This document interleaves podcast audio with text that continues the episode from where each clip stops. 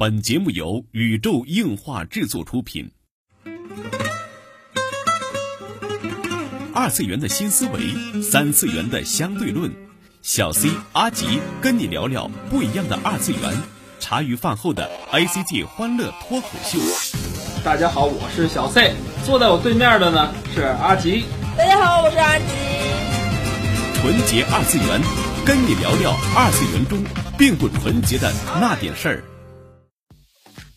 纯洁二次元，跟你聊聊二次元中并不纯洁的那点事儿。大家好，我是小 C，坐在我旁边的呢依然是地球防卫组织 EDO 动漫社的社长阿吉。大家好，我是阿吉。哎，我们上一期哈说到了这个御宅族已死的这个里边有个三世代论哈，它的第一代就是冈田斗司夫对对对，冈田斗司夫老师这本书，呃，御阿宅你已经死了。对哦，他可以。对对对，这本书现在在在淘宝上都可以买得到哈，台版台版台版，看得懂吗？对对，有傻葫芦同盟去翻译。嗯，就是希望大家能支持正版哈。如果说就是实在是没有得到书，然后特别急迫的想看的话。呃，网上也有。嗯，如果实在你是找不到的话，也没有问题的，就是可以去微博，然后宇宙硬化 cosmo 或者微信艾特艾特我们的对，或者微信 cos 二三三都可以来找到我们，然后告诉你哪里可以下或者哪里可以买到啊。cos 二三三啊，我们会告诉你哪儿去买这本书。嗯。呃，然后呢，就是我们上一集说到它里面有一个御宅族的三世代论的问题，第一代是贵族，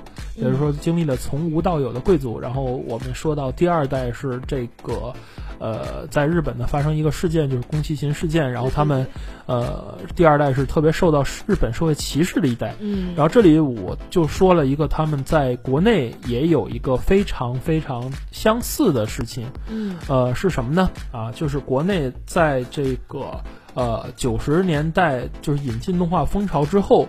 突然就是有一个电子鸦片论。哦，没错。嗯，有一个不进三厅。对。这些这些就是就是教育部对于这个 A C G 文化对于这个学生影响打击，包括这是一系列组合拳嘛，包括禁止口袋本，对，然后就是学生禁止三听嘛，然后对，然后呃查封街机厅，对，然后这些个对就是外来进口动画的这一个封杀吧，抨击这算对，嗯，当时挺严重的，对，这个然后。在国内的情况下，当时就是像我们之前采访到的，嘎嘎姐也说，我们当时玩 cosplay 是个异类，也就是说，喜欢动漫实际上在当时是一个不好的事情。对，当时是很很不不受人待见的，对，也不能跟别人说的这么一件。这个事情大概发生在两呃国内的在是九几年到两千零就是奥运会之前吧，对，零五年就是九几年之前那时候就到零零年左右的时候是。引进动画非常盛行的时代。对，当时小时候大家都可以回忆一下，你看的什么《小当家》也好，《柯南》对对对对，《神龙斗士》《棒球英豪》对，更早更多了，更早更早。阿童对呀，比如比如说是《机动警察》，对，机动国内放，然后《太空堡垒》就是那个美国那版，对，三三版剪一块儿的。对对对对，然后 那个《宇宙骑士》《Take On Blade》特别好看。对啊，《天空战记》对对，《海传》。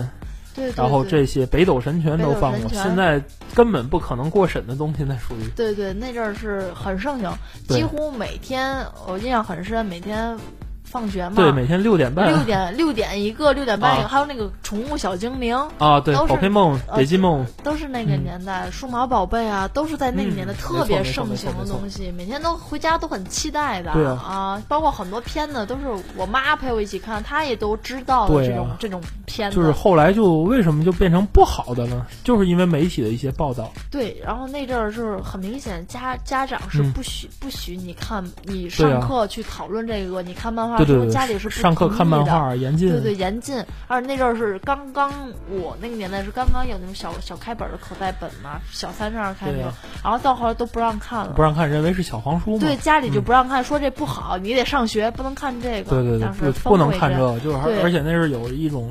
日本文化侵略论。哦，就是认为就是啊，是日本啊，然后这欧美啊做这些动漫，其实就为了毒害中国青少年。真的，那时候这个论调很。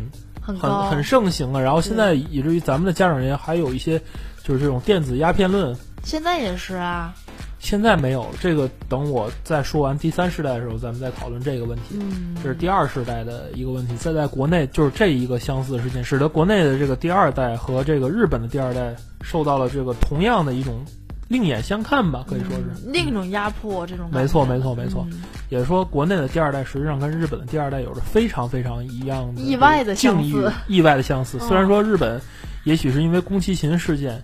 所造成的这个这个事情，但是国内，哎，你就是非常非常巧的一个事情哈。在这本书的那个结尾处哈，就是由傻葫芦同盟写了一个叫《台湾阿宅》这啊那个启示录，封面特别可爱啊，的一个这里边有高达上穿着凉宫 T 恤，最高达头的一个男生，没错可爱的一本书。嗯，那里是说了，就是台湾的御宅族的这种三世代的情况，他们的第二代也是特别有意思，也是有这种类似的意外的这种对啊，也也有类似的境遇。哎，嗯，真的世界很奇妙，世界真奇妙。真 的呃，说回这个日本的第二代哈，嗯。这个日本第二代如果第一代叫贵族论的话，嗯，第二代有一个嗯一以蔽之的词吧，叫做精英论。精英论对第二代御宅的这个特点就是他们是就是他们是精英，然后他们的奉行的主义是，如果你努力，你也可以成为精英。啊，没错哎，就是，呃，你不够好，是因为你不够努力。是因为你不够努力。没错，没错，没错。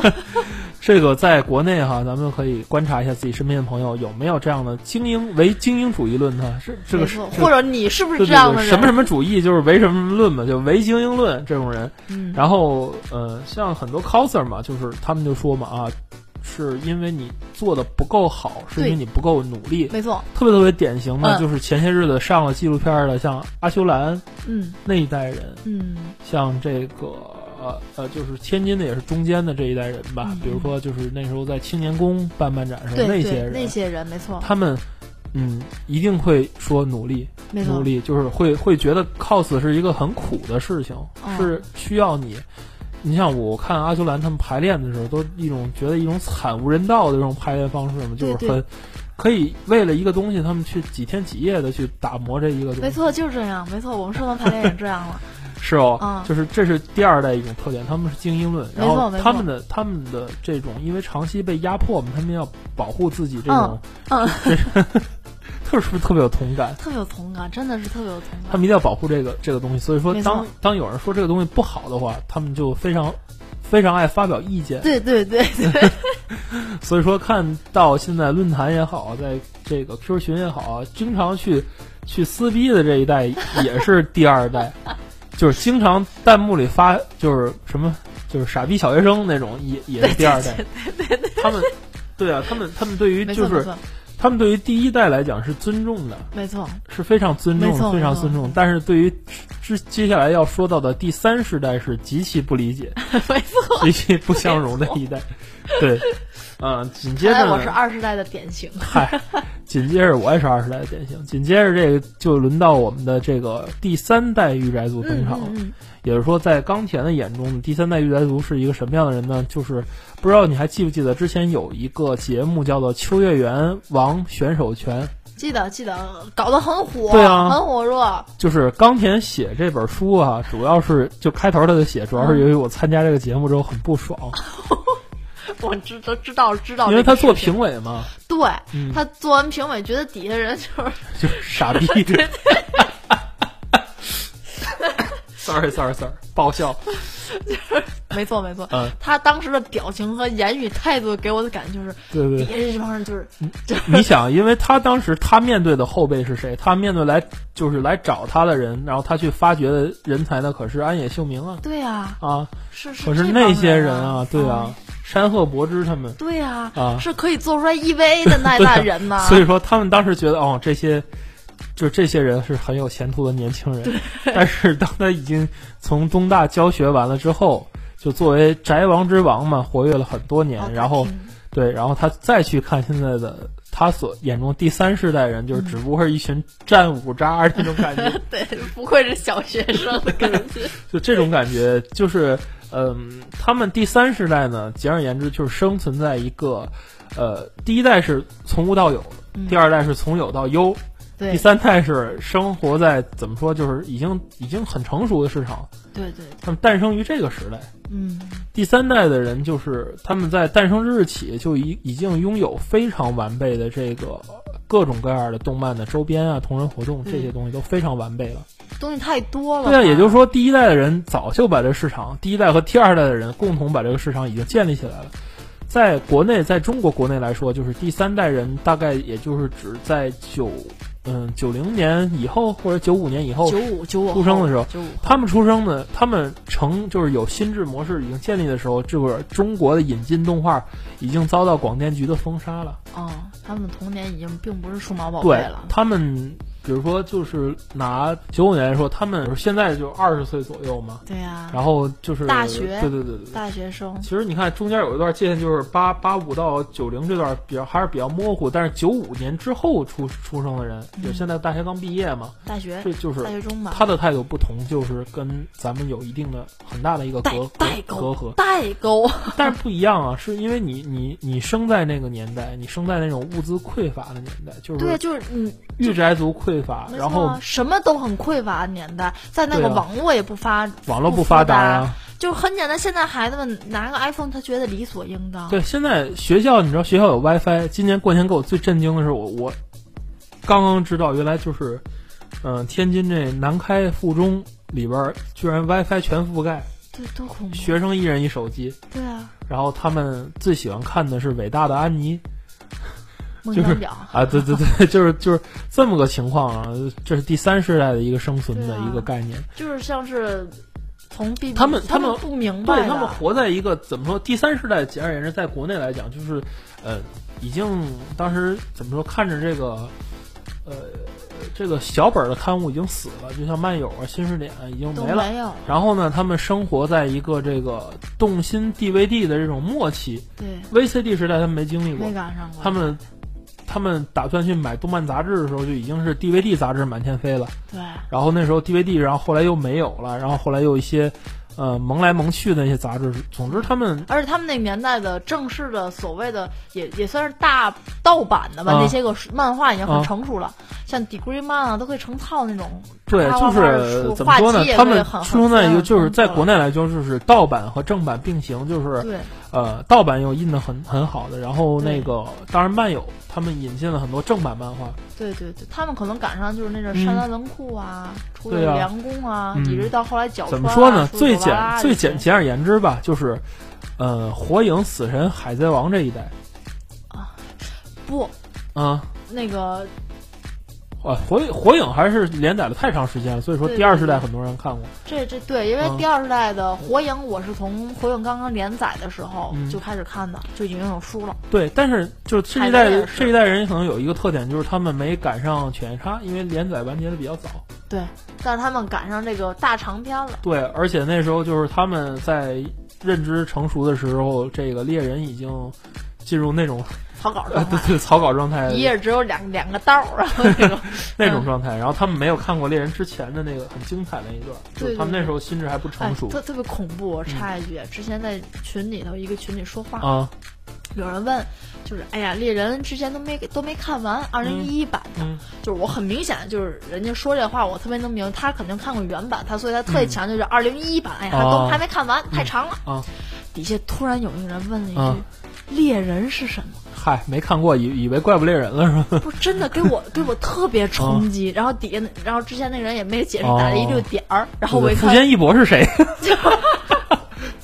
真的就是可能？可能有的人 真岸本的齐史的徒弟吗？真的不知道这个作品了，嗯并且他看过棋魂他还是在一一年重置过了，啊，对对对，这个很很恐怖，很恐恐怖，很恐怖。这就第三世代，就是看似紧接着我们这个时代的人，但是实际上文化有很大脱节，因为他们没有接受过，呃，由无到有，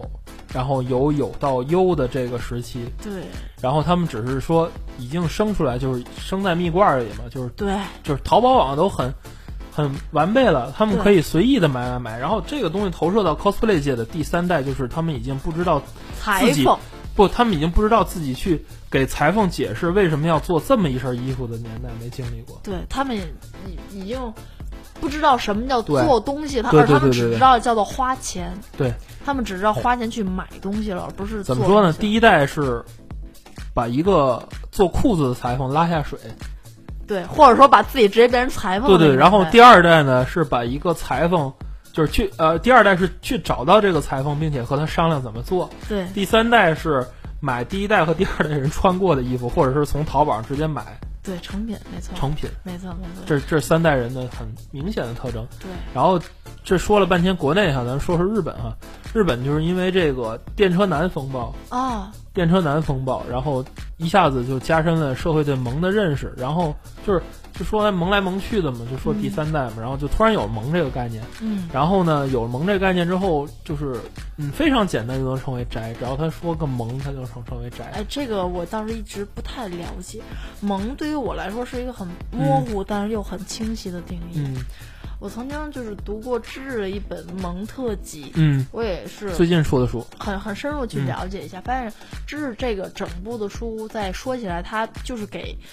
并不了解动漫的人，或者这个动漫产业、动画、漫画产业的人来写说来。我们刚搬了新家哈，所以说这个为了装饰家里嘛，也为了给这个文文，呃系列找点背景吧，我们买了一套知日，就是因为之前看它真的是设计装帧非常精美，所以我们买了一套知日，但实际上拿到手之后，我就发现它是。嗯，怎么说呢？就是写给一些并不懂这个二次元的人他他。写给并不懂二次元的人，并不懂日本嘛，。人知日是日嘛，人肯定要向不懂日本人来介绍日本，他他这一点做的非常好，做的非常好，非常棒，非常嗯非常赞的一本杂志。对对，排版设计很棒，就是扯远了哈。对他说到这个萌，他前期就是采访了，嗯、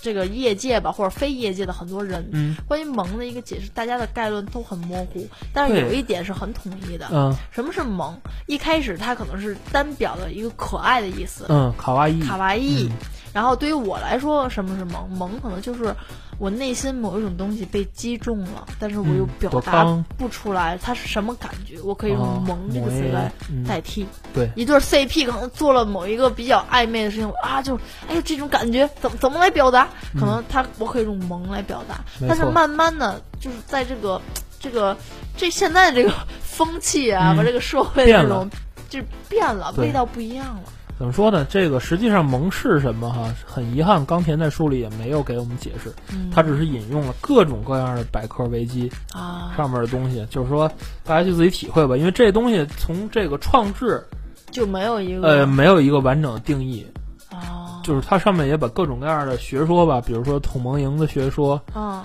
啊，各种各样的学说说的就是很。怎么说呢？说的很很模糊吧，只能说我是引用这些概念，他也没说自己的定义萌是什么，因为嗯冈田坦言自己并不懂萌，对，因为嗯他也是被别人说了，你并不懂萌。然后这个第三世代呢，就是因为这个电车男风潮，然后一些国外的有一些报道嘛，然后一个是另一点就是日本从这个像江户时代那那个时候，嗯就是他所流传像像歌舞伎啊，嗯，然后这个嗯和服啊一些东西，啊。这是日本在国际上的形象。对对，然后现代日本被国际社会称为一个毫无创新的民族，哦，嗯，就是只会只会赚钱嘛，然后毫无创新。然后这时候日本的政客们终于抓到了一个东西，哦，突然发现，哎，好像动漫这个东西全世界了解的很多，而且是由我们大正年间到昭和到平成年间的人所创制的一种属于现代日本的文化。于是说，呃。怎么说？他那里边说，这个日本的这个无能的政府吧，就是抓到了这根救命稻草，然后他们就拼命的来宣传这个东西了。大肆宣传。对啊，所以说突然这个东西就在日本变成一个时尚的东西，然后艺人都纷纷要说我啊、我好像有点宅哦，然后因此来博得一些御宅族们的这个这个喜欢吧。啊，嗯，这也是一种对啊。文化的一个趋势，所以后来才有像 AKB 四十八这种以这个御宅族为核心服务对象这个团体才会出现，是是嗯。是是也是。很有意思。这个第三世代的人呢，就是他们呃入宅的这个门槛儿已经被降到极低极低了。哦，非常非常低，就是以至于你说一个“萌”字就会成为宅，天哪，真的是这样。第三世代就是第一世代人，就是不仅你要读，比如说第一世代，咱举科幻迷的例子，当然他书里也举了，就是为什么科幻已死。嗯科幻迷的例子就是说，我第一世代的人，就是那个时候日本都没几本翻译的科幻小说，也没有科幻杂志。嗯，于是乎，既然没有的话，我就去创一个，哦，我就去创个刊，然后我要去翻译一些原版的书。好然后那时候，如果你成为科幻宅，你不仅要看过一本书、十本书、一百本书，你甚至要看过上千本、上万本，嗯，而且上千本书的话，还都是没有翻译过的原本原版的书书，你才能称作为勉勉强强的一个科幻迷。然后第二代，你就一定要对科幻有很深很深的了解，然后你一定要努力的看一些东西哦。对你，你可能不要去看原本书，啊但是你要努力的去认知它，对，去去认知它，去明白它，了解它。然后第三世代的人呢，就是哦，我看过高达呀，就 OK 了。嗯这是这是它里边举了个例例子，就是日本的这个科幻三世代的问题。就嗯就像第一世代、第二世代说，第三世代的人就是因为星球大战和高达，然后来进入这个圈子的，进入所谓科幻圈子。哦，好像当时以高达进入这个圈子的人并不是太受待见的，好像对，因为他们除了高达之外也没看过别的。对然后当时二代的人给三代的人，就是他们科幻界三，当然他们科幻界的三代就是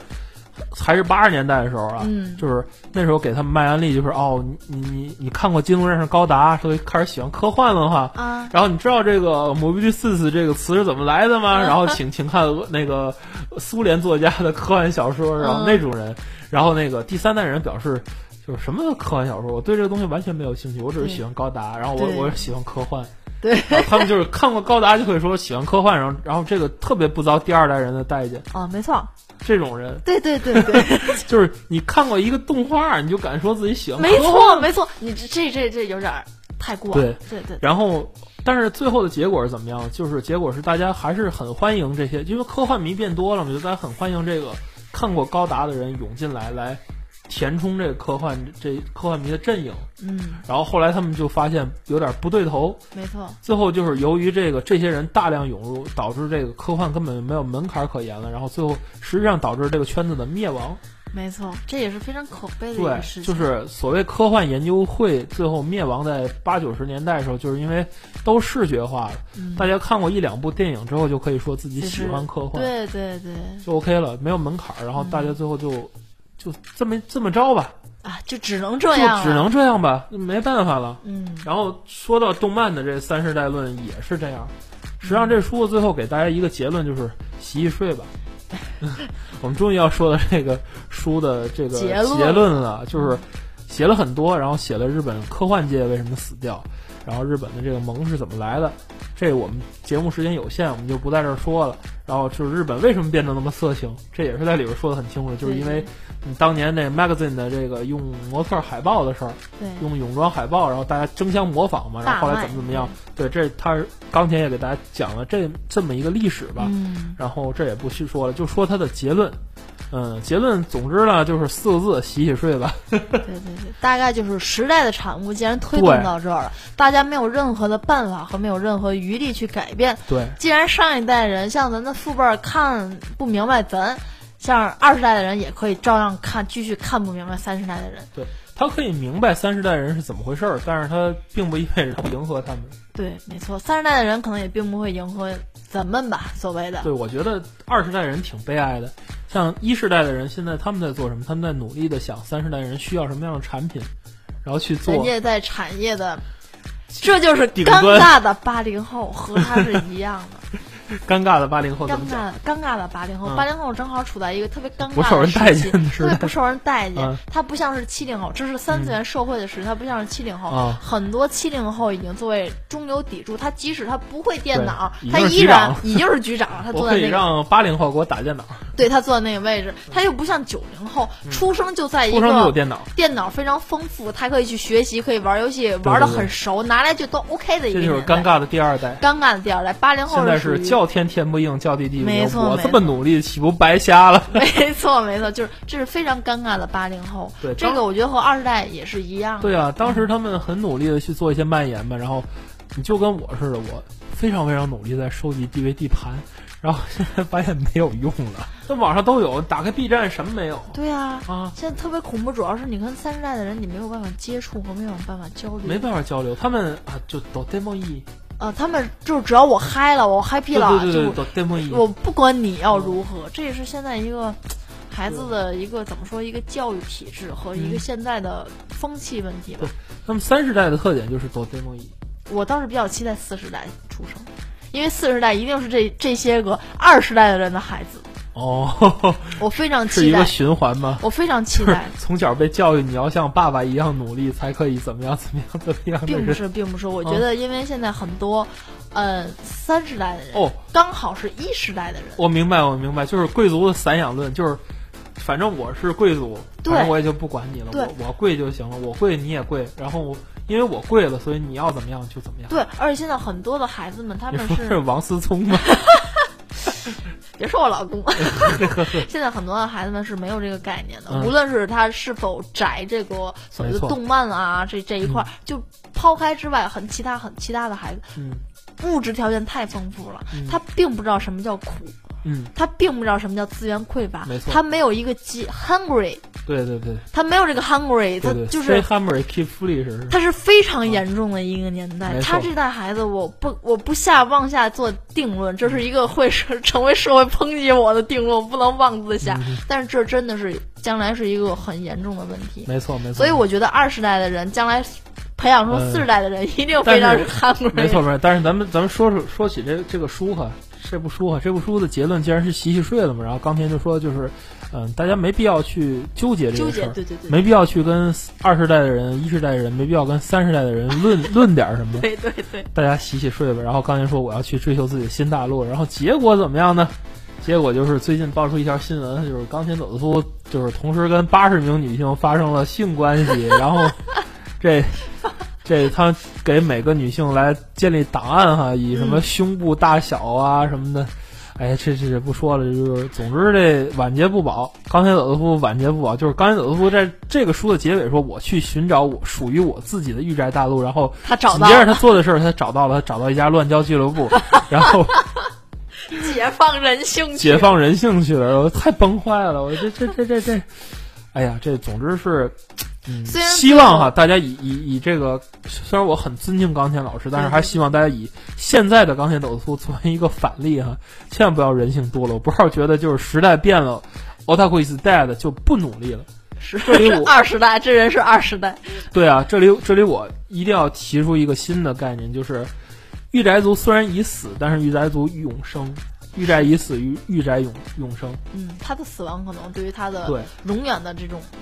成就和成果来说是一个好的方法，也是一种永远的好的保存的办法。对对对，就跟之前说的，就是软件儿软件儿已死，嗯，软件业永生一样的道理。嗯，就现在贩卖软件已死，但是软件行业会永生。我相信，就是御宅族虽然说这个对对对对对，但是御宅族的这种精神会永远的，呃，永远的永远的传承下去。然后在每一代，嗯，这种都会诞生能够选择自己爱好的人。这就是本期的纯洁二次元。纯洁二次元跟你聊聊二次元中并不纯洁的那点事儿。大家下期再会。